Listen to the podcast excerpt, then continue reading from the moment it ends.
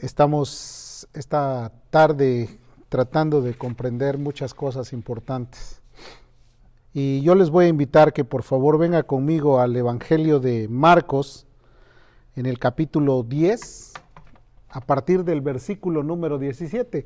Vamos a hablar acerca del joven rico, pero vamos a tratar de entender una actitud que es lo que realmente nos interesa.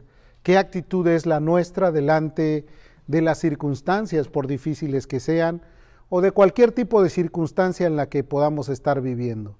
Aquí dice la escritura en el capítulo 10, verso 17 del Evangelio de Marcos, dice de la siguiente manera, al salir él para seguir su camino, vino uno corriendo, e hincando la rodilla delante de él, le preguntó, Maestro bueno, ¿qué haré para heredar la vida eterna?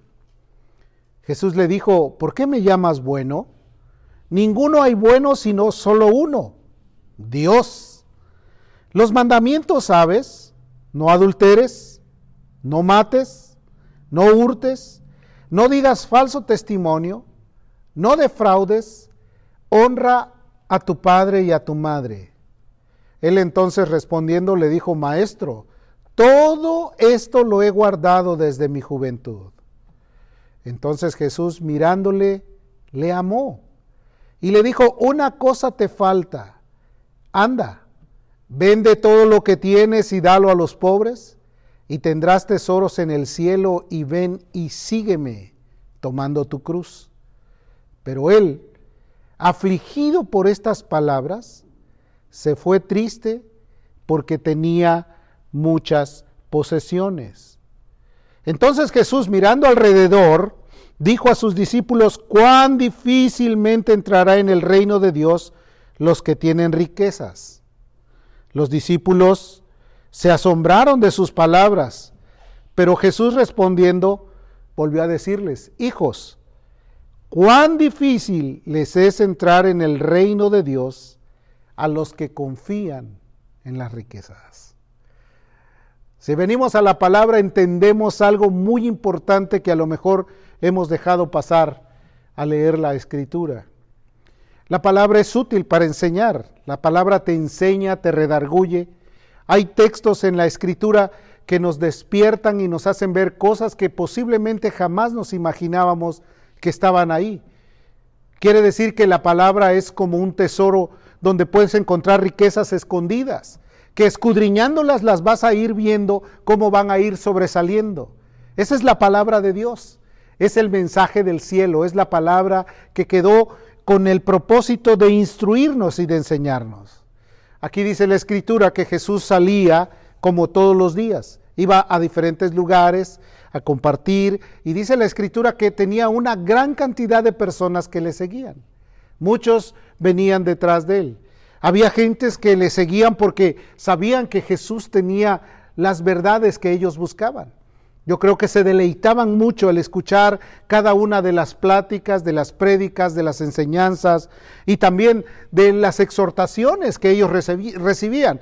Posiblemente muchos decían, esto, estas palabras son vida, son espíritu para mí, son el consuelo que yo necesito. Y dice la escritura que dentro de ese día vino corriendo un joven y, arrodillándose delante de él, le dijo, maestro, ¿qué debo de hacer para heredar la vida eterna? Si somos honestos, a lo largo de la historia hay miles de personas que están buscando encontrar la vida eterna. Jesús dijo, la vida eterna es esta, que te conozcan a ti. Quiere decir que este tenía un poco de ventaja porque abiertamente se declaró como un seguidor o como un buscador del Señor. No todos se atreven a decirle, yo he venido a buscarte. Hoy venimos a cantar y decimos, te vengo a buscar, quiero llenarme de ti. Quiero entender tus propósitos. Quiero comprender por qué razón estoy aquí. ¿Qué espacio me has determinado para que yo pueda entender en mi alma lo que tienes preparado para mí? Este joven vino y se hincó, se arrodilló, o sea que hizo una reverencia y le dijo, ¿qué debo de hacer para heredar la vida eterna? pero primero lo llamó maestro. Quiere decir que aquí lo está reconociendo como el rabí, como el que enseña, como el que ministra. Quiere decir, le está dando el privilegio a Jesús de reconocerlo como el enseñador.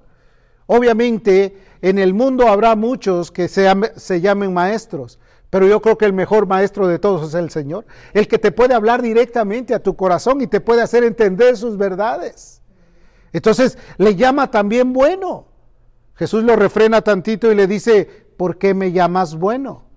Si yo soy bueno, según tu opinión, es porque tú reconoces que yo soy Dios.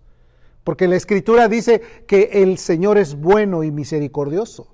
Y dentro del lenguaje de los judíos solamente se le aplicaba a Dios el término bueno, porque la Biblia describía que dentro de toda la humanidad no había justo ni aún uno. Entonces le estaba reconociendo como a Dios. Y, y Jesús lo escucha y le dice, ok, tú quieres entrar a la vida eterna, tú quieres conocer la verdad, tú quieres tener la seguridad de que tu caminar es llegar hasta la eternidad. Porque en el mundo, mientras nosotros vivimos en esta tierra, vamos a tener que enfrentar diferentes circunstancias, adversidades, conflictos, que a lo mejor algún día te puedan poner en evidencia o te puedan poner en tropiezo porque tú no puedes alcanzar lo que Él te pide. Pero si Él está contigo, si tú le has dicho que te acompañe y tú eres un obediente al Señor, entonces Él va a pelear por ti, te va a llevar a tierras de rectitud. Y va a pelear por ti y te va a llevar a los brazos de su amado Padre. Pero en el mundo, Jesús les dejó declarado, el que persevera hasta el fin, éste será salvo. Quiere decir que mientras estamos aquí, nuestra obligación y nuestro deber es perseverar ¿Y qué significa perseverar? Estar consciente de que nuestra vida sin Dios no tiene ningún valor. Que si Dios no está de nuestro lado, nuestras vidas son un completo estado de dolor y de ansiedad. Porque sin Él vamos a vivir separados. Y la Biblia dice que separados de Dios nada podemos hacer. Si nosotros nos apartamos de Él, entonces empezamos a ver realmente la condición de la cual nosotros nos avergonzaríamos delante de Dios nuestras acciones, nuestras malas actitudes, porque no estamos dirigidos por la bendición de Dios. Ahora Jesús le dice, ok, si me quieres seguir, déjame hacerte algunas preguntas. ¿Guardas los mandamientos? Un judío tradicional o un judío ortodoxo, se puede decir, era una persona que desde muy temprano iba a las sinagogas. En el mundo hay infinidad de personas que están continuamente yendo a la reunión yo voy a la reunión, yo practico religión, yo voy, escucho los mensajes, yo desde niño estoy en la escuela dominical y entonces he aprendido las enseñanzas de los maestros, las enseñanzas que me dan todos los diversos maestros que he tenido a lo largo de toda mi vida. Si tú te pusieras a enumerar cada uno de ellos, te sorprenderías de saber que muchos han sido los que han venido y han traído, perdón, un mensaje de parte de Dios para ti. Entonces él dijo, todo esto yo lo he guardado. Le mencionó los mandamientos según la ley moral de Dios. La ley moral te dice que si tú guardas estos mandamientos vas a vivir. La ley también te dice que el que hierra en uno de estos mandamientos se hace transgresor de todos. Quiere decir que lo está poniendo en evidencia. ¿Estás guardando todos o solamente algunos? Hay algunos que se acercan a Dios para decirle, Señor, dime qué me falta. Este joven vino a Jesús para decirle, algo me falta, ¿qué es lo que me hace falta? Cuando Jesús le dijo de los mandamientos, él dijo, ya la libré, estoy del otro lado, ya tengo la victoria, porque todo eso, desde que era niño, yo lo he guardado. Y entonces Jesús, mirándolo, dice la escritura, lo amó. ¿Qué quiere decir eso? Como cuando en alguna plática estás con alguien y tú estás rebatiendo y estás diciendo algo que sabes que no está eh, adaptado a ti y la persona que te ve de repente dice, ¿de veras? Como que te hace sentir que realmente te descubre. Y entonces dice la escritura, mirándolo, lo amó. Le dio una, una mirada de ternura, como diciendo, no me digas eso. ¿Cómo que todo lo has guardado desde tu juventud? ¿Cómo es que tú te sientes que ya tienes todo a tus pies? Y entonces dice la escritura que para reafirmar lo que Jesús había hecho con su mirada, le dijo, una cosa te falta. Y le quiso ofrecer como la, todo lo que se llama la verdad, o más bien el tesoro de algo que él realmente no entendía. Como que le voy a declarar la verdad absoluta. Hace algunos días que veíamos cómo el mundo está completamente eh, buscando salir y sobresalir por causa de la economía, vemos que hay ciertos negocios que están abriendo mercado y que están impactando en el mundo. Entonces, cuando un corredor, por ejemplo, te dice, mira, este es el secreto, esto es lo que hay que hacer para que tú llegues al, a lo máximo, al estándar o a lo, al topic de, de todo lo que está sucediendo en este mundo en cuanto a economía, y tú dices, eso es lo que a mí me interesa. Bueno, Jesús le está ofreciendo la verdad que estaba encubierta para él. Le dijo, una cosa te hace falta. Vende todo lo que tienes, dáselo a los pobres y entonces sígueme tomando tu cruz. Y entonces este hombre fue impactado ahí en lo más profundo de su corazón. Como cuando tú te acercas a Dios y dices, yo estoy bien, todo está bien, yo no, no tengo ningún problema, Dios es mi amigo, yo lo escucho, Él me habla y yo estoy consciente de que todas las cosas están perfectas.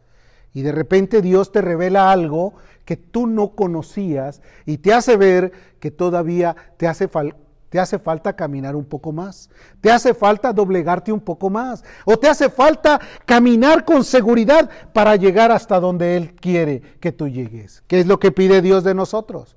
Que hagamos justicia, que seamos misericordiosos y que seamos humildes delante de Dios. ¿Qué es lo que pide Dios? Él pide tu corazón. Él no pide otra cosa. Él te está diciendo que para que tú tengas la vida eterna y la herencia incorruptible que Dios le ofrece al mundo, es que tú te niegues a ti mismo. Y uno de los grandes problemas que tiene la humanidad es la falta de negación. ¿Por qué razón? Porque a lo largo de la vida nosotros podemos tener infinidad de conceptos en los cuales decimos, esto no lo puedo hacer, esto es demasiado, yo no puedo llegar allá. ¿Por qué razón mucha gente fracasa en su intento de seguir buscando a Dios? Porque cuando ve la distancia, dice, se me hace muy difícil. ¿Por qué se les acaba la fe? ¿Por qué se les acaba el anhelo? ¿Por qué razón empiezan a perder el amor hacia Dios? Porque empiezan a ver que estar con Dios significa el negarse por completo. El poder decirle, sí Señor, yo solamente de ahora en adelante, solamente tú eres mi única dirección y mi único significado. Entonces, todas estas argumentaciones tienen que ver con el estudio de esta noche. Porque al estar viniendo a ver este pasaje, podemos comprender que no solamente eh, le decía, dale a los pobres lo que tienes, sino le estaba diciendo, ahora sígueme, vas a tener tesoros en el cielo. Y yo creo que nosotros estamos aquí porque nuestro anhelo no es seguir viviendo en este mundo en el cual tenemos cada día un afán o cada día una prueba o cada día un conflicto, sino que estamos aquí porque queremos estar en su regazo el día del mañana. Cuando Él nos llame a cuentas, cuando Él diga, hasta aquí llegaste, cuando nuestra vida, eh, nuestra lámpara se apague en este mundo, pero pueda ser encendida en la presencia de Dios. Eso es lo más hermoso, querido. En el mundo el escepticismo ha corrido como un hongo, se ha dispersado. Hoy día, más que nunca, como le decía hace un momento a Marcos, vamos a luchar contra algo que no conocemos. Ya el mundo ya no es lo mismo, ya no es igual. Ahora la gente ya tiene más escepticismo, se separaron un poco de Dios y para volver a encontrar el camino les va a costar el doble o el triple. ¿Por qué? Porque hicieron un camino hacia su propia vereda. Y entonces el Dios del cielo, que siempre ha estado dispuesto a ayudarnos, pues está siguiendo, tocando las puertas del corazón, llamando, atrayendo a la humanidad. Ahora, déjame decirte una verdad muy importante. Toda la humanidad tiene la necesidad de Dios. Ve lo que dice en Romanos capítulo 8, versículo 22. Dice, porque sabemos que toda la creación gime a uno. Aunque la gente diga, no me interesa, en su interior hay un anhelo por encontrar la paz y la tranquilidad de Dios. Tú y yo sabemos, porque lo experimentamos en algún momento, que sin Dios nos sentíamos secos, nos sentíamos vacíos. No había nada que dijéramos me soporta. Estábamos siendo atrapados quizás por filosofías, por religiones, estábamos siendo atrapados por compañerismos, por comunidades que éramos parte de ellos, pero vivíamos sin la ayuda de Dios. Vivíamos completamente necesitados de la ayuda de Dios. Todo ser humano está necesitado de Él. Esa es una ventaja que tenemos como cristianos para poder llegar a ellos. Pero es también uno de los peligros que la gente tiene, porque cuando tiene tanto vacío, por eso corre a las adicciones, por eso corre a los pecados más sencillos, por eso corre a los adulterios o a los pecados inmorales, por eso corre a tratar de llenar su vida de satisfacciones económicas o monetarias, por eso buscan otras cosas que no son Dios. Porque la Biblia describe que hay caminos que al hombre le parecen caminos de vida, pero su final es la muerte. Hay caminos que al hombre le parecen vida, pero van a llegar a un tropiezo, porque Jesús es el camino, la verdad y la vida. La naturaleza misma gime y está con dolores hasta que el Señor sea formado en el corazón. Esa es la sencilla razón por la cual este joven fue motivado a preguntarle a Jesús. Tenía riquezas, tenía poder, tenía dominio, pero le faltaba algo. Y ese algo es lo que el mundo tiene como necesidad. Si tú te das cuenta, puede haber una persona llena de dinero, llena de capacidades económicas, pero están buscando siempre algo. No sabes, la ansiedad del hombre es tremenda. A veces por sentirse ansioso, desesperado, a veces comete uno ciertas cosas que lo van a llevar a tener conflictos. ¿Cuántas veces te has sentido desesperado, que no sabes ni por qué, como que tus nervios son como un colapso de, conflictos, no puedes dormir, te da picazón todo tu cuerpo, eh, eh, tienes ansiedad, estás desesperado? La Biblia dice, por nada estéis afanosos, sino sean conocidas vuestras peticiones delante de, de Dios con oración y ruego. Ahora, cuando Él le dijo, esto es lo que te hace falta, para que tú tengas la vida eterna, para que tú puedas llenarte de todo lo que yo quiero que tú tengas. Que vengas conmigo y que andes con gozo y con alegría. Le ofreció el gozo. El gozo no cuesta dinero. El gozo te lo da el Señor cuando tú te acercas a Él. Amén. La ansiedad te la dan los negocios. La ansiedad te la da a veces hasta el matrimonio. La ansiedad te la dan también los compromisos, ¿sí o no? El gozo te lo da el Señor. ¿No dice la Escritura que el gozo de las, del Señor es vuestra, es vuestra fortaleza?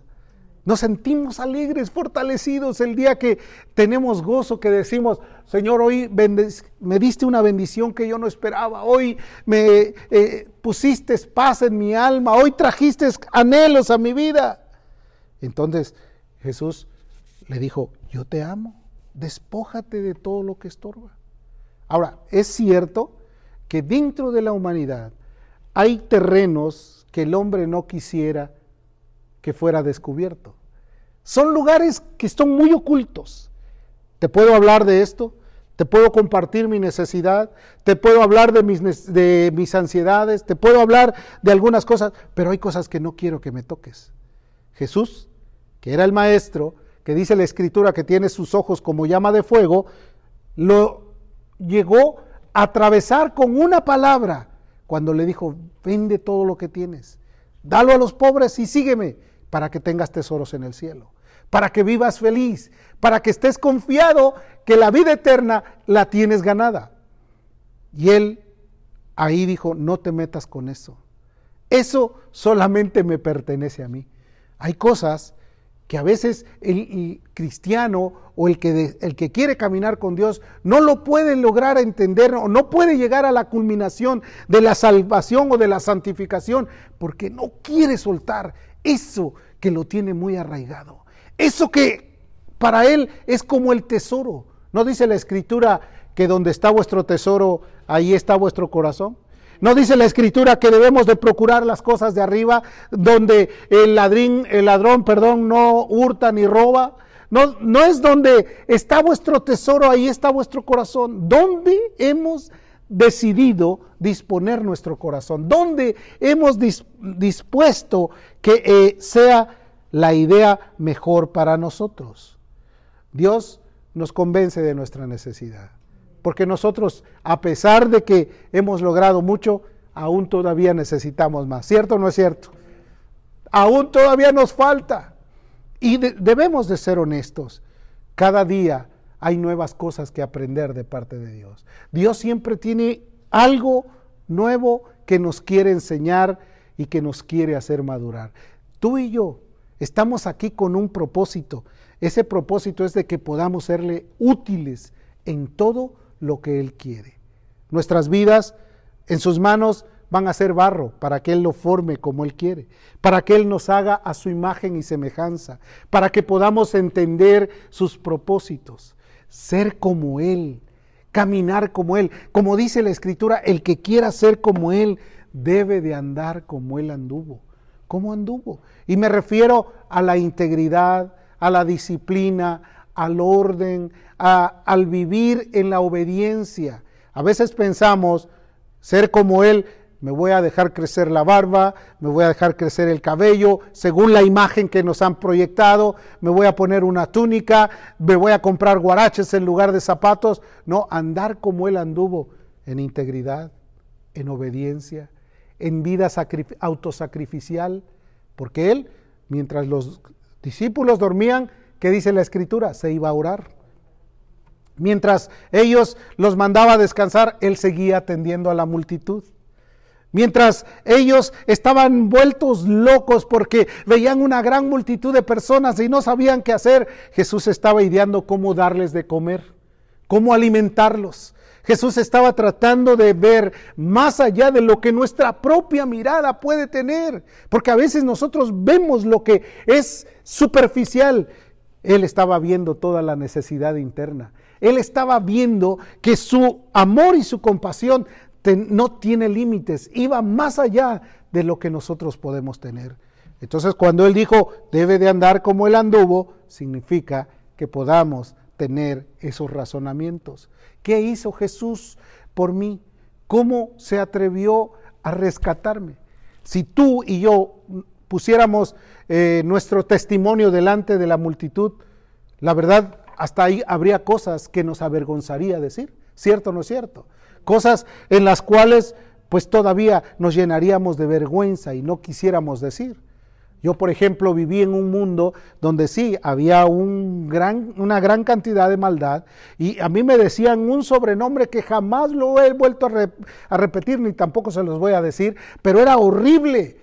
Y yo creo que era mi vida completamente entregada a pasiones desordenadas, a violencia, pero Dios tuvo de mí misericordia y de cada uno de nosotros, porque cada vida es una historia, no son repetitivas. A veces piensan, no, si lo hizo así, debe de ser igual. No, cada uno de nosotros es diferente, nos trató de una manera diferente de acuerdo a las circunstancias en las que nosotros estábamos sumergidos. Ahora, Él ve nuestra necesidad. La necesidad que tenía este joven, pues obviamente era que él era muy autosuficiente. Uno de los grandes problemas que tiene la humanidad es sentirse autosuficiente. Yo no necesito de nadie. Yo puedo solo. Yo tengo la capacidad de lograrlo. En el momento que yo quiera, voy a buscar a Dios. ¿No has oído esa frase? Cuando me apriete, entonces voy a correr a los brazos de Jesús. La Biblia dice que no es cuando el hombre quiera, es cuando Dios quiera. Es cuando Dios te convence, es cuando Dios te hace sentir tu necesidad, es cuando Dios descubre el vacío interno que tú tienes, cuando tú debes decir, Señor, entonces lléname, entonces satisfáceme, entonces haz de mí lo que yo pueda tener como cambio. El arrepentimiento o el rendimiento debe de ser en el momento que Dios toca tu puerta. No es cuando, hoy sí, prepárame los ángeles, prepárame un buen predicador, prepárame una buena alabanza, porque hoy tengo ganas de ir a la presencia del Señor, a la casa de oración, y hoy voy a darle todo a Dios, como que estás predispuesto. no es cuando el hombre quiera, es cuando Dios te llama. Es cuando Dios toca las fibras más sensibles de tu corazón. David dijo, las cuerdas me cayeron en lugares deleitosos y es hermosa la heredad que me ha tocado. ¿Cuántas veces has sentido que Dios ha tocado tu alma. No me refiero a tu razonamiento, porque tu razonamiento tú lo puedes resumir a, qué bueno, ya lo entendí, ya está bien, ya está claro, ahora sí me queda claro, me queda sencillo. No, cuando Dios tocó tu corazón, tu alma, que te hace sentir que te derrites delante de Él, que tú no tienes palabras, que de repente empiezas a balbucear, empiezas a orar y empiezas a dejar que Dios empiece a liberar tu alma, tu vida y te haga sentir plenamente identificado con Él. Cuando tú quitas todos tus legajos y todos tus pretextos y empiezas a decir, Señor, tú me conoces, y yo soy una persona que necesitaba esto, que me tocaras, que, que a llegaras a, mi, a lo más profundo de mi alma. Mira lo que dice la escritura en Marcos 5, 25 al 29, que había una mujer que desde hacía 12 años estaba padeciendo de un flujo de sangre. Dice, y había sufrido mucho de muchos médicos. Si te pusieras a redactar tu historia, tú dirías, yo ya sufrí con este, este me engañó, este me dijo tal cosa, este me trató mal, este me mintió, este, y tendrías todo una lista inmensa de todas las cosas que tú has sufrido. ¿Por qué razón? Porque así vivía esta mujer. 12 años. El 12 tiene una, es el número de la autoridad. Acuérdate que hay 12 tribus, había 12 discípulos, y, el 12 habla de una autoridad, estaba bajo la autoridad, pero de la enfermedad. Nadie soporta a veces una enfermedad muchos años. Hay ocasiones que dicen, ya, llegó, le detectaron tal cosa y en poco tiempo se, se acabó. ¿A cuánta gente has visto que de repente la viste bien y pasaron unos meses y de repente todo cambió? Está 12 años. Tenía una hemorragia que la sangre es la vida. ¿No dice la escritura que en la sangre está la vida? ¿No dice la Biblia que la sangre de Jesucristo, su Hijo, nos limpia de todo pecado? Que a través del derramamiento de su sangre nos dio vida. Entonces, ella no podía, pero en este momento, esta mujer oyó hablar de Jesús y dijo, si yo llegase y tocar el borde de, sus manto, de su manto, con eso voy a ser salvo. ¿Por qué te digo esto? Porque hay que renunciar a todo. Ella aventó lo último que tenía. En otras palabras, como que dijo, ya no soporto más, voy a tocar, voy a hacer el último intento. Voy a lograr tocar el borde de las vestiduras. Voy a aventarme a hacer lo que tengo que hacer y si Dios me salva y me sana, voy a vivir para Él. Y dice la Biblia que la multitud lo apretaba. Iba en medio de una multitud. ¿Te has dado cuenta? Hoy es difícil estar en medio de la multitud. La gente te ve y se hace a un lado. Y más si te ve enmascarado y él también dice, no. Pero en el pasado era así. Todos se ah, metían ah, eh, juntos. Casi golpeaban cuerpo con cuerpo. Y de repente llega ella y se avienta y toca el borde de sus vestiduras. ¿Qué fue lo que pasó? En ese momento sanó completamente. La fuente, dice, la fuente. Una fuente no es un chisguete, ¿verdad? Es continuo. La fuente de su sangre se secó. Ya había perdido todo. Había gastado de muchos médicos. Muchos han gastado ya su confianza en los demás. Hay gente que ya no confía en nadie. Hay gente que no quiere buscar a Dios porque dice, todos son iguales y los encierra en un globo pensando que es así su razonamiento correcto. Pero la Biblia dice que el que a Jesús viene, Él no la va a echar fuera. Él va a estar dispuesto, Él dijo, venid a mí. O sea, hace hasta una invitación. Venid y yo os haré descansar. Cuando ella fue sanada, Jesús dijo, alguien me tocó. Los discípulos, que eran a veces muy eh, difíciles de comprender cosas, dije, Señor, pues, ¿ves cómo te aprietan? ¿Ves cómo te, tienes la multitud encima? Y tú dices que alguien te ha tocado. Como que eso no es correcto. Jesús dijo, sí, alguien me ha tocado. Y dijo, y ahí estaba ella, en medio de ese tumulto, en medio de esa gente, le vio su rostro y dijo, yo he sido. Aquí el mensaje de Jesús fue, tu fe te ha librado, queda libre de ese azote. Completa, entregada, pero ¿qué, qué tuvo que hacer? Tuvo que aventarse, tomar el último esfuerzo. Querido hermano, nosotros tenemos que aventarnos en el esfuerzo necesario. ¿Tú crees que Dios quiere que nosotros vivamos una vida mediocre? ¿Tú crees que Dios quiere que nosotros vivamos pensando que no vamos a lograr nada? No, querido hermano, nuestro Dios es poderoso. Nuestro Dios es sanador, es el, libertador. Condujo al pueblo de Israel por el, por el mar abierto. A Josué lo hizo ganar una batalla que era imposible. ¿Quién iba a pensar que Jericó se iba a caer? Y déjame decirte que para que fuera más maravillosa la caída de los muros de Jericó, no cayeron de afuera para adentro, sino de adentro para afuera. Ellos estaban protegidos y la mano de Dios vino. ¿Qué fue lo que hicieron? No fue ni siquiera un esfuerzo. No les dijo, traigan un hacha, traigan una catapulta, traigan este, todas las herramientas necesarias. No, solamente dale siete vueltas y grita gloria a Dios. No dice la Biblia que Dios habita en, medio de su alabanza. A veces no queremos ni cantarle, ni alabarle. La alabanza es lo que produce la salvación, lo que produce más bien el gozo y la alegría. Así que alabemos a Dios de corazón. Ella fue sana. Este joven entendió que lo que Jesús le pedía era algo que él no estaba dispuesto a obedecer. Nosotros estamos aquí porque fuimos llamados por Dios para tomar la cruz. Y no es fácil, porque la cruz representa dolor. La cruz es dolorosa. No cualquiera dice yo quiero crucificarme con, contigo. Pablo dijo con Cristo estoy juntamente crucificado. ¿Y por qué lo diría? Porque es un bonito lema, ¿Es un bonito texto solamente decir eso? No, Pablo sufrió similares persecuciones como Cristo lo sufrió. Él dijo, yo traigo las marcas de Cristo. Hasta este momento ninguno ha sufrido por causa de Cristo.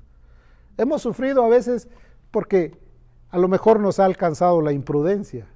Hemos hecho algo que realmente no, no era correcto y nos trataron mal y nos ofendieron o nos lastimaron o hasta inclusive nos pusieron en evidencia. Pero sufrir por causa de Cristo. Este es el tiempo de que hay que sufrir. Hay que buscarlo. Hay que pasarse unos tiempos pidiéndole a Dios por aquellos que obviamente han cerrado su corazón, que son muchos. Muchos están completamente separados en este momento de Dios. ¿Y cuáles son sus mejores argumentos de ellos? Mira lo que dice aquí la escritura en el libro de Job. Vuestras máximas son refranes de cenizas y vuestros baluartes, baluartes de lodo. ¿Habrá algún pretexto para decir lo que me pides es demasiado? ¿Habrá algún pretexto como para decir, ¿cómo, ¿cómo me vas a pedir que yo deje todo? Si yo he vivido para esto, si yo lo he logrado. Hermano, créeme, Dios pide de ti tu corazón. Dios pide de ti que estés determinado y te sigue llamando. Pero en el mundo los pretextos son muy muy complejos. Dice aquí que cuando Jesús invitó a todos a las bodas, todos los que escucharon el mensaje, dice todos a una, comenzaron a escudarse. ¿Cuál sería el escudo de ellos? Bueno, unos dicen que habían comprado una hacienda, otro necesitaba eh, ir a preparar también su negocio, otro se estaba casando. Hay diferentes cosas que son necesarias, pero que no son las primordiales. Una cosa es lo que tú necesitas y otra cosa es lo que te urge, ¿sí o no? ¿Y qué es lo que nos urge, queridos? Que Dios nos bendiga, que Dios nos acompañe, que Dios nos dé fuerza. Estamos envejeciendo, estamos llegando a los límites de nuestra vida. Pero Caleb dijo algo, soy viejo, pero aún tengo fuerzas para seguir haciendo lo que tengo. Hay jóvenes que deberían de estar ocupando ya estos espacios. Hay jóvenes que necesitan ser alcanzados por Dios. ¿Y sabes qué? Dios ha puesto sabiduría entre los viejos. Usémosla para la gloria de Dios. Nos vamos a encontrar con cosas que a lo mejor no tenemos, nos van a dejar mudos de sus interpretaciones de la juventud, de la gente estudiada, de la gente que tiene algún concepto filosófico. Y vamos a pensar, ¿qué le contesto? ¿Qué le digo? ¿Cómo lo alcanzo? Jesús dijo, fíate de todo corazón. No te apoyes en tu prudencia. Dale todo lo que necesitas soltar y Él va a darte lo que tú necesitas. El caso final es la vida de aquel hombre llamado Bartimeo. ¿Recuerdan esa historia? Marcos capítulo 10. Vamos a verla para rápidamente entenderla. Dice, entonces vinieron a Jericó y al salir de Jericó, Bartimeo,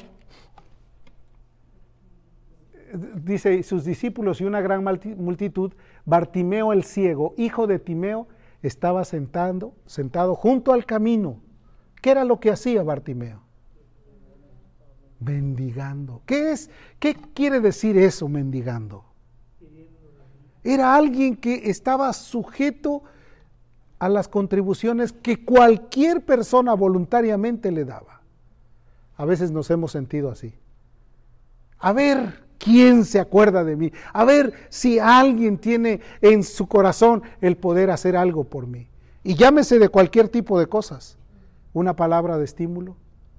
¿Cuántos, ¿Cuánto tiempo pasa a veces sin que tú recibas una palabra de estímulo que te diga te quiero, te amo, que te dé un abrazo? ¿Cuánto tiempo pasa en que no te sientes estimulado para decir, wow, me bendijo mucho lo que me hizo? dice la escritura, y oyendo que era Jesús, comenzó a salir en pos de él y a gritar, eh, ten misericordia de mí. ¿Qué quiere decir? Cansado, ya completamente sin fuerza. Dijo, esta es mi oportunidad, ten misericordia. No lo dijo en silencio, lo gritó, lo externó. A veces nos hace falta externar lo que realmente necesitamos. No, no puedo, estoy callado, no puedo, no sale de mi corazón, estoy eh, tapado, no puedo decir nada. Cuando por dentro nuestra naturaleza misma está gimiendo, Señor, ayúdame. Ten misericordia, ¿sí o no? Cuando te dan una noticia que te desgarra el corazón, ¿qué, haces? Yo te aconsejo que no guardes nada en tu corazón, que saques todo, que te sueltes en las manos de Dios y entonces Jesús se detiene y le dice, a ver, levántate, te llama, tráelo, tráiganlo. Y aquel hombre que estaba mendigando junto al camino, lo único que tenía como soporte de su vida era una capa. Y ya te puedes imaginar qué clase de capa debería de haber sido. No te creas que era una capa nueva, una capa bien lavada, una capa olorosa, algo agradable. Era una capa que tenía toda la impureza, toda la suciedad del camino, una capa que posiblemente ya estaba tiesa de tanto uso, de haber sido usada en la inclemencia del sol, en la inclemencia del aire, en la inclemencia de la lluvia, en la inclemencia de todo lo que arrastraba a su paso. Cuando el hombre vive de esa manera, que viene saturado con un corazón lleno de todo lo que ha recogido por el camino. Entonces cuando le dijo, levántate, te llama, dice él, arrojando su capa, corrió hasta donde estaba Jesús. La misma oferta le hizo a Bartimeo de la que le hizo al joven rico. ¿Qué quieres que yo haga? A uno le dijo, ¿qué debo de hacer? Y él le dijo, vende todo lo que tienes, dalo a los pobres y sígueme. Al otro le dijo, ¿qué quieres que yo haga por ti? Y él dijo, que recobre la vista. Y en ese momento, Jesús le hizo le, dio lo que él pedía. Querido hermano, ¿qué acaso Dios no nos podrá dar lo que nosotros necesitamos? Necesitamos la ayuda de Dios. Necesitamos experimentar la vivencia de Cristo en nuestro corazón. Necesitamos abandonar nuestras excusas. Ya ha sido demasiado el tiempo que hemos pasado sin la ayuda de Dios.